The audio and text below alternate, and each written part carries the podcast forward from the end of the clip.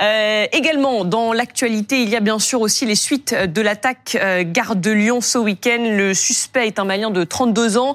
Il a été mis en examen et écroué aujourd'hui, notamment pour tentative d'assassinat aggravé. Et on a ce témoignage, ce témoignage très fort, celui de Christophe. Il a 57 ans, il est jeune retraité. Il était garde de Lyon samedi matin et il fait partie de ceux qui se sont jetés sur l'assaillant pour l'empêcher de faire plus de victimes. Ce que vous voyez là, ce sont ses blessures. Une dizaine points de suture au cou, sous la mâchoire. Visiblement, il a échappé de peu à la mort puisque à 3 cm près, ça a touché la carotide. Et vous le voyez au, niveau, au niveau des mains. Il raconte donc ce qu'il a vu, ce qu'il a vécu samedi dernier.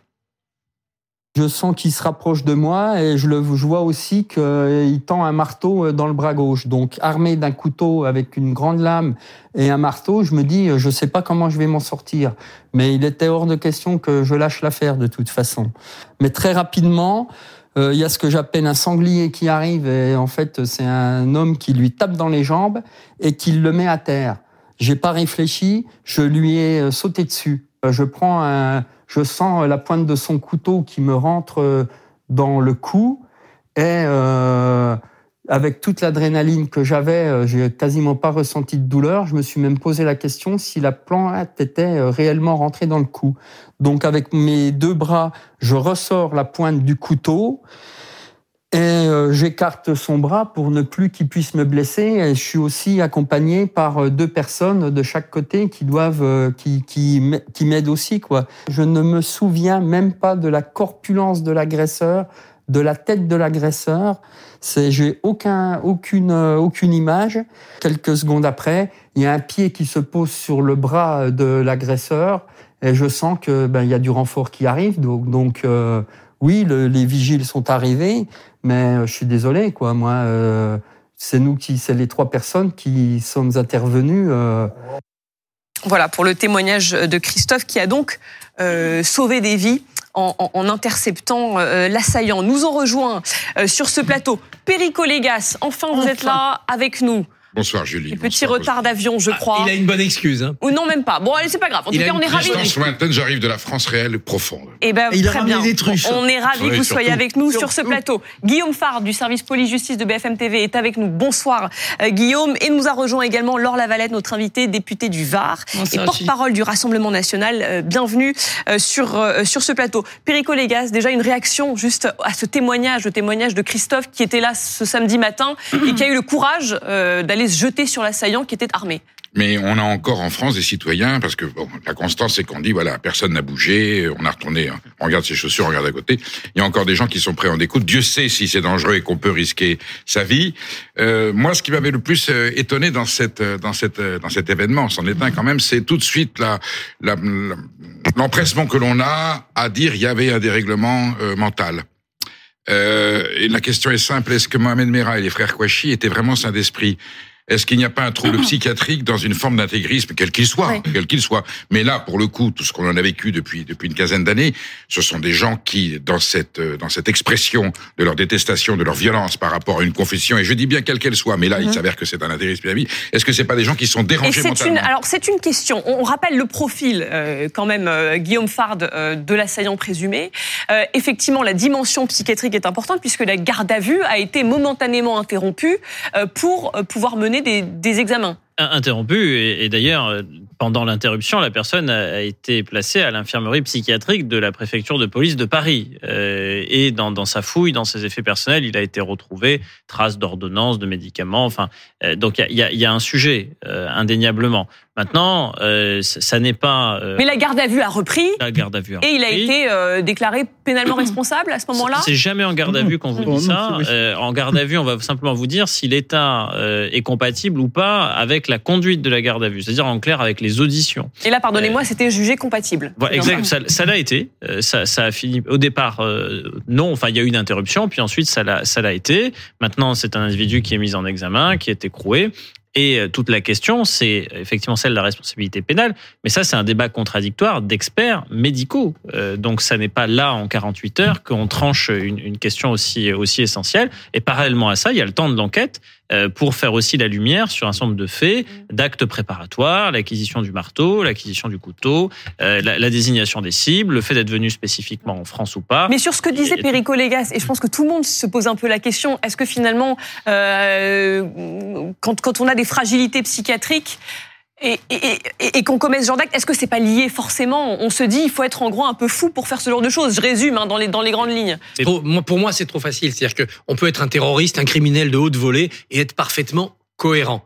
Ça ne veut pas dire qu'on n'est pas en train de briser toutes les règles de l'humanisme ou de la morale, mais on est cohérent et on a une, du sang-froid et on n'est pas en train de perdre les pédales. Je suis pas sûr que les frères Kouachi étaient fous. Hélas, hélas, parce que peut-être qu'ils auraient fait des bêtises qui l'auraient Non, empêché je, de je dis que leur leur intégrisme est un trouble psychologique. Même s'il est rationnel, même s'il est conscient. Et Mohamed Merah, c'est un trouble psychologique. C'est déjà trouver une médical et excuse. ce- Qui est une Non, non, emprise. justement, je- surtout pas. Je, surtout je le pas. entends bien comme ça. Monsieur. Qui a une emprise idéologique Peut-être une excuse, mais une religion fanatique Mais voilà, c'est le même débat pour savoir si Non. Hitler était fou. Je dis ça parce que j'en ai marre d'entendre à chaque fois qu'on dédouane par la psychologie. Voilà. Ils sont tous fous, ben d'accord, ce sont des malades mentaux. Non, c'est pas vrai. Donc ils sont Ah tous bah, il y a très peu de Mohamed Merah, au début, on a pénale. cherché une autre Mais explication. Lui, il est mort, il n'a pas été jugé, droite. mais il y a eu un procès. Et pour tout. Et À pour Nice, tout- le 14 juillet, au tout début, on a dit, que il n'a pas... pas pu être jugé, il est mort, mais il y a eu un D'accord. procès aussi. D'accord, mais on essaie toujours d'expliquer par un trouble psychologique. Il y a- très peu d'irresponsabilité pénale déclarée en réalité. Très très peu. Euh, et, et Comme tout- si on avait peur de la vérité. et- Donc, euh, ceux, qui explication. ont, ceux qui ont été pris vivants, euh, soit ont été jugés, soit vont l'être.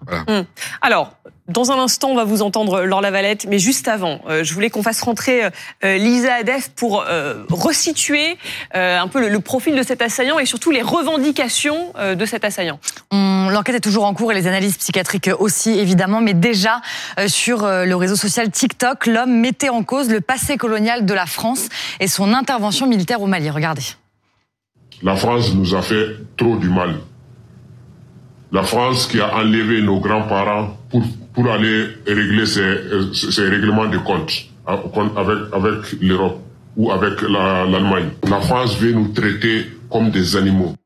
Ce compte TikTok a depuis été euh, désactivé. Les enquêteurs euh, relèvent que son discours est parfois euh, confus. Pendant sa garde à vue, il dit d'emblée que son acte était prémédité. Il voulait tuer des gens, dit-il, notamment par rapport à la France et pour ce que la France a fait à son grand-père. La vengeance de son grand-père n'est pour l'instant pas un indicateur complètement clair, mais il dit être très marqué par cette histoire personnelle et il dit souffrir de la situation que la France a imposée à son grand-père, je le cite. Merci beaucoup, Lisa. Laure Lavalette, on le rappelle, le parquet national antiterroriste ne s'est pas saisi à ce stade. Euh, voilà, ils, ont conclu que les, les critères n'étaient pas réunis pour, euh, pour se saisir. Ça, ça vous, ça vous met en colère ou vous ne le comprenez pas en tout cas? Oui, je comprends pas. Effectivement, je pense qu'il y avait euh, tout a priori dans cette histoire pour que ce parquet antiterroriste se saisisse. Euh, L'acte, euh, le mobile aussi raciste. Hein, il dit euh, sur son vidéo TikTok qu'il voulait tuer des gens et tuer des Français. Donc ça pose une vraie question.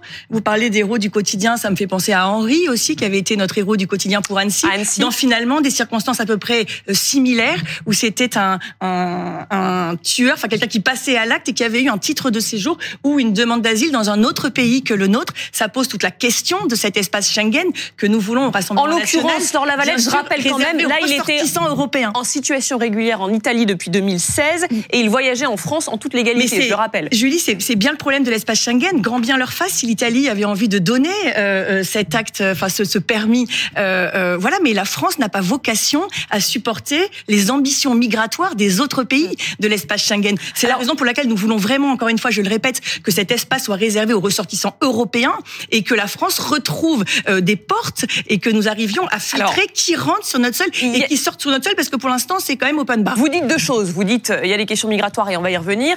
Et vous dites euh, il y avait tous les critères pour que le parquet national antiterroriste se saisisse. Oui.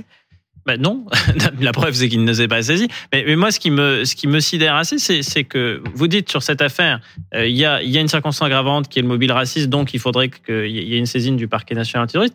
Pourquoi vous l'avez pas dit pour la tuerie de la rue d'Anguin en décembre 2022 Parce qu'il y avait aussi un mobile raciste hein, ti- tiré sur des personnes en raison de leur origine euh, kurde, mais, mais là vous n'avez pas appelé, vous bien avez sûr, pas appelé une saisine du C'est mal suivre mon actualité parce qu'à chaque fois j'ai dit qu'effectivement c'est un mobile qui aurait pu être retenu. Mais vous avez Vous appelé comme Jean-Luc, Mélenchon à la saisine du Non, mais ce qu'il faut Parce pas. que il me semble pas même, que ce soit la position de notre parti je- politique. Je, pense qu'il ne faut pas. Enfin, vous pouvez continuer à faire l'autruche, à mettre votre tête, à creuser un trou et mettre votre tête dedans. Ce qu'on voit quand même. Ah, c'est pas faire l'autruche, Je vais, je vais vous dire, ça ressemble aussi à Nice. Ça ressemble aussi à Nice, à la basilique de Nice, où celui qui a tué trois personnes était arrivé à Lampedusa un mois avant. La vraie question. Oui, sauf qu'on- que là, la vraie il y avait question, quand même c'est le, est-ce le qu'on rapprochement à une continue organisation terroriste est-ce qu'on djihadiste. est-ce continue à avoir sur notre sol des gens qui euh, euh, qui mettent euh, le peuple français en, en péril et qui tuent des Français? Je ne sais pas, ça n'est pas ce que je veux faire. Et je vais vous dire, se tromper de combat, c'est-à-dire que c'est euh, au pourtour de cet espace Schengen que l'on doit euh, dresser les barricades et puis faire en sorte que les gens indésirables ou dangereux soient identifiés Mais et vous trouvez que. Frontex ça Et marche bien. Monsieur Barbier Est-ce que, vous pensez Non, que pour l'instant Frontex protège les Français Frontex Moi, ne je marche suis pas assez bien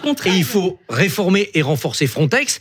On a mis des, des décennies, pour pas dire des siècles, à construire des frontières nationales. Aujourd'hui, nous sommes dans l'ambition de construire des frontières continentales, européennes. Il faut mettre Mais Monsieur là-dessus. Barbier, je ne suis pas du tout étonné que vous pensiez que l'Europe ne marche pas et qu'il faut plus d'Europe parce que c'est votre Mieux idée. d'Europe, C'est- bien Mais sûr, non, mais... mais- moi je pense que justement ça n'a pas fonctionné. Pourrait il faut demain. absolument, il faut absolument que la France retrouve ses frontières Mais et qu'on décide qui rentre sur notre sol. Bien ce sûr. veut dire Et encore que- une fois, ce il faut garder cette libre Ce circulation qui veut dire que ceux qui débarquent en Italie, européens. ce qui veut dire que ceux qui débarquent en Italie, et ils seront toujours plus nombreux que ceux qui débarquent au Danemark, bah, vont rester en Italie, parce qu'ils pourront plus passer, il y aura plus de, de partage, plus d'espace Schengen.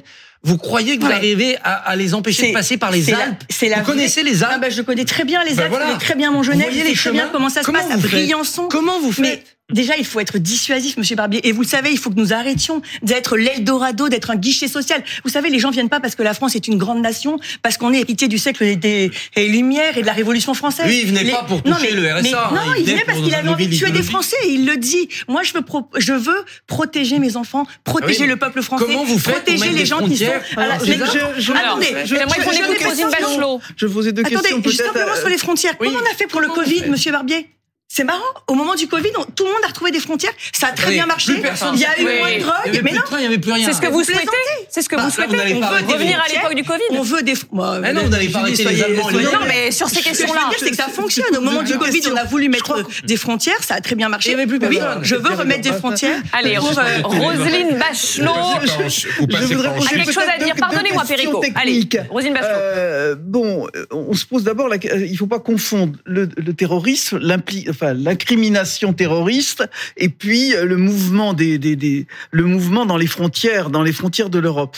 Là, comment est-ce qu'on définit, Guillaume, une organisation terroriste? Parce qu'il il faut une définition. On voit bien qu'on est, on est embêté dans cette affaire. C'est définir euh, une action terroriste. C'est pas parce qu'on décide de tuer quelqu'un qu'on est un terroriste. Non, euh, non, il n'y a pas de définition universelle. C'est bien toute la difficulté. Il n'y a même pas de définition dans le code pénal, puisqu'en fait, dans le code pénal, on vous dit, euh, y a une série d'infractions que l'on ca- caractérise comme terroristes, mais sur la base de quoi? De, de ce qui vise à troubler gravement l'ordre public par l'intimidation ou la terreur, en clair, de ce qui vise à terroriser. Donc, si le terrorisme, c'est ce qui terrorise, on, on tourne un peu en rond dans la définition. Et c'est bien pour ça qu'à chaque fois, on a des débats. Quand- on a, quand on a quelqu'un qui prête allégeance à une organisation djihadiste, bon, moi, il n'y a pas de débat. facile. Oui, c'est c'est ouais. facile. S'il prête allégeance à une organisation terroriste d'extrême droite, parce qu'il y en a aussi, euh, ou d'extrême gauche, c'est aussi facile. Maintenant, quand ça n'est pas le cas, euh, il y a débat. Et c'est pour ça qu'il y a eu débat pour la, pour la rue d'Anguin, parce que vous avez un mobile raciste. C'est c'est affreusement raciste d'aller tirer sur des personnes à l'arme de poing en raison de leur origine prétendue, parce qu'elles sont kurdes. Et là, s'en prendre à des Français, c'est ce qu'il revendique. Et ce c'est une circonstance aggravante. Mais d'ailleurs, quand on regarde les, les chefs de mise en examen,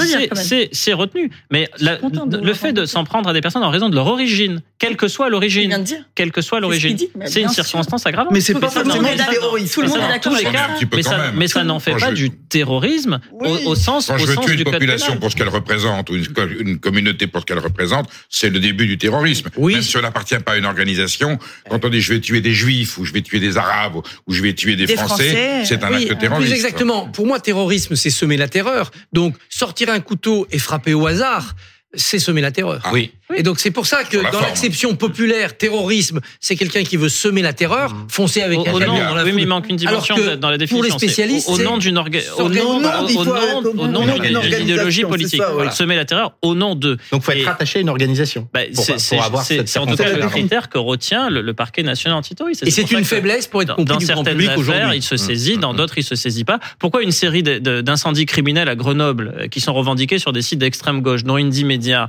euh, ne sont pas retenu comme terroriste. Bah, il faut poser la question au parquet national antiterroriste. Ouais. Mais vous avez la terreur, l'incendie criminel, quand on incendie plusieurs bâtiments euh, de suite, ça peut être considéré comme terrorisant. Et puis vous avez une motivation politique. Et pour autant, même quand vous avez ces critères-là, il y a débat. Donc débat là, en juridique. l'occurrence, pour ce Malien de 32 ans de la gare de Lyon, on n'a pas, pour l'instant, l'enquête n'a pas permis de faire un lien avec une idéologie j'ai- ou une organisation. une deuxième- ça non, mais ça, mais ça peut venir dans le cas des investigations. J'ai une deuxième question à poser. Bon, on est dans, on, on est en Europe, on est dans des pays limitrophes. Schengen n'existe pas, n'existe plus. Et euh, on délivre un titre de séjour à quelqu'un en Italie. Très bien, les autorités italiennes. Comment est-ce qu'on peut empêcher, euh, même si l'espace Schengen n'existe plus, comment est-ce qu'on peut empêcher le gars de franchir la frontière On- légalement? On, on ne peut pas. Il n'y a, pas de, de frontières strictement étanches. Et même la Grande-Bretagne, qui est une île, il y a des passages. Vous avez des speedboats, vous avez des gens qui rentrent dans des coffres. Ouais. Et puis, et puis beaucoup des migrants qui viennent de Lampedusa, d'ailleurs, ne veulent même pas rester en France. Je dis la France, un Eldorado. Enfin, je, suis allé plusieurs fois euh, à Calais d'abord, euh, et quand il y avait du temps de la jungle, et après sur le site d'Eurotunnel. Je- le nombre de vidéos que j'ai pu voir de gens qui se jettent littéralement dans les trains, sur les rails, euh, qui, qui ont des amputations. C'est des gens qui sont extrêmement motivés par une chose, aller en Angleterre au point de, de risquer leur vie.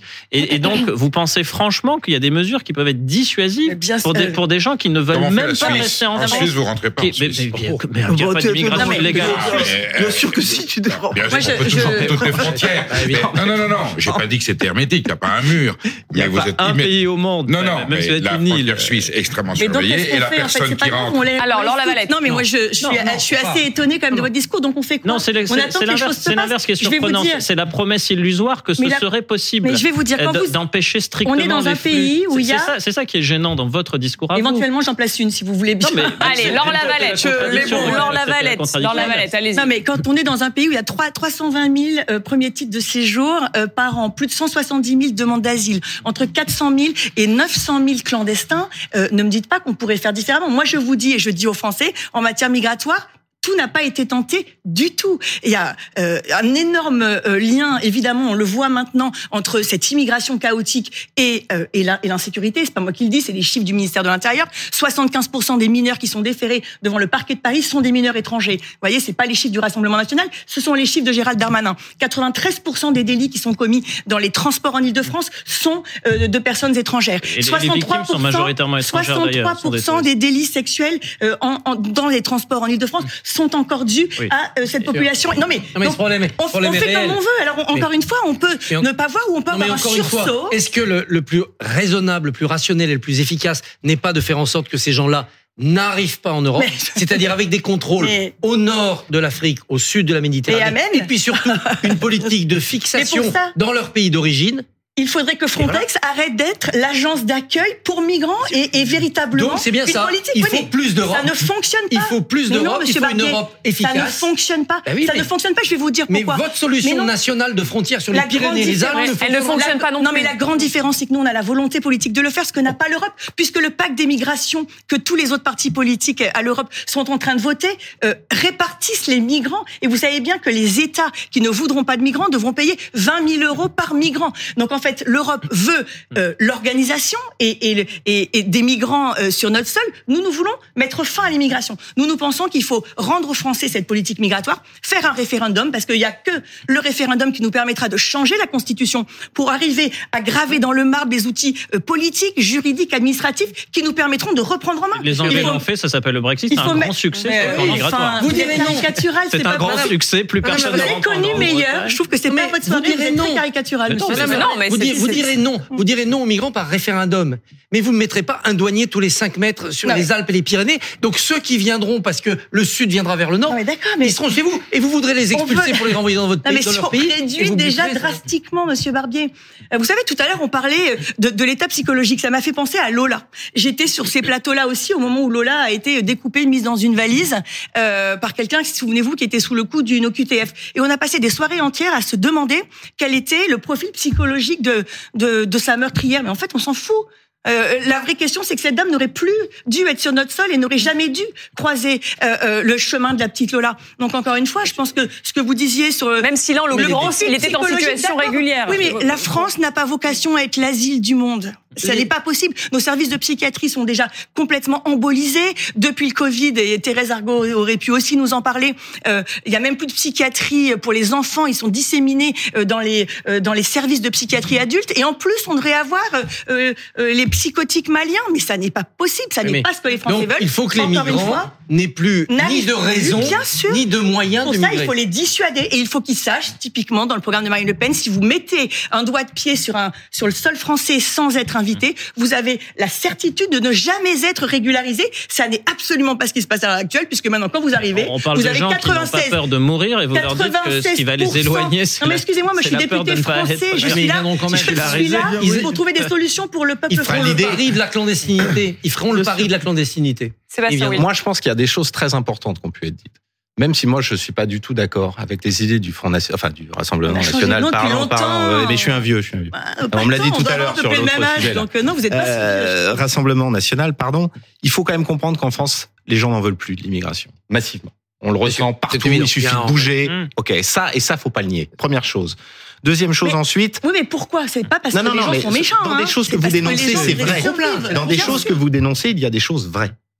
Là-dessus, ok, il n'y a pas de problème. La seule chose, c'est qu'effectivement, sur le remède, Eh oui. là, ça devient plus compliqué. Donc, moi, j'entends plein de choses. Et peut-être qu'aussi, il y a un dernier point, c'est de permettre à ces pays de réellement se développer.